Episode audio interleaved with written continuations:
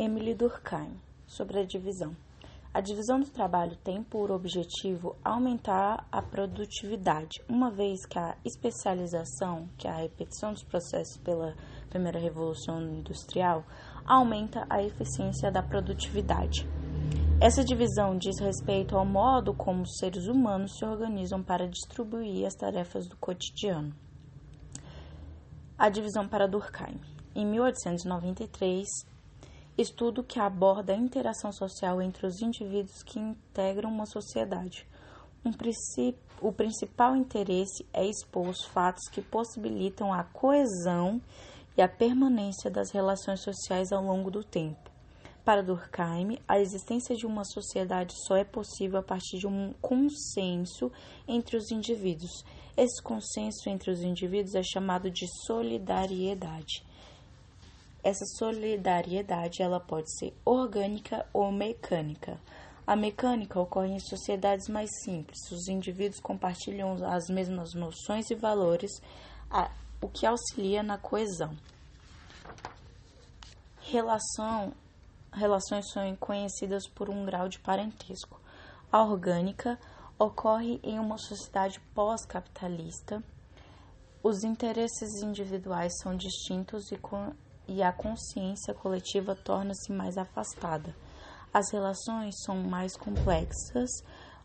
O reconhecimento individual se dá pelas funções exercidas, as profissões, e a sociedade seria um organismo vivo, como órgãos diferentes, mas dependem um do outro para o bom funcionamento social por isso orgânica.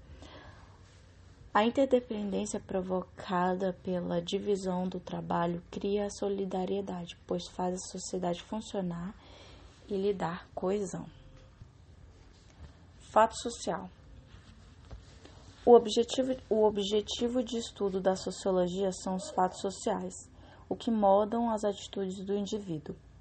São manifestações que chegam aos indivíduos e que são suscetíveis de arrastá-los mesmo contra a vontade. Aplicam-se também aos movimentos de opinião mais madura, mais duradoura, que se reproduzem incessantemente na sociedade. As características pode, podem ser coletivas, é, as características características de exterioridade e características coercitivas. As características coletivas, generalidade, são os fatos coletivos e não individuais, atingem toda a sociedade. As características de exterioridade ocorrem independente da vontade do indivíduo, visto que já estão organizadas há muito tempo. As características de coercitividade está relacionada ao poder ou à força que os fatos sociais são impostos aos indivíduos.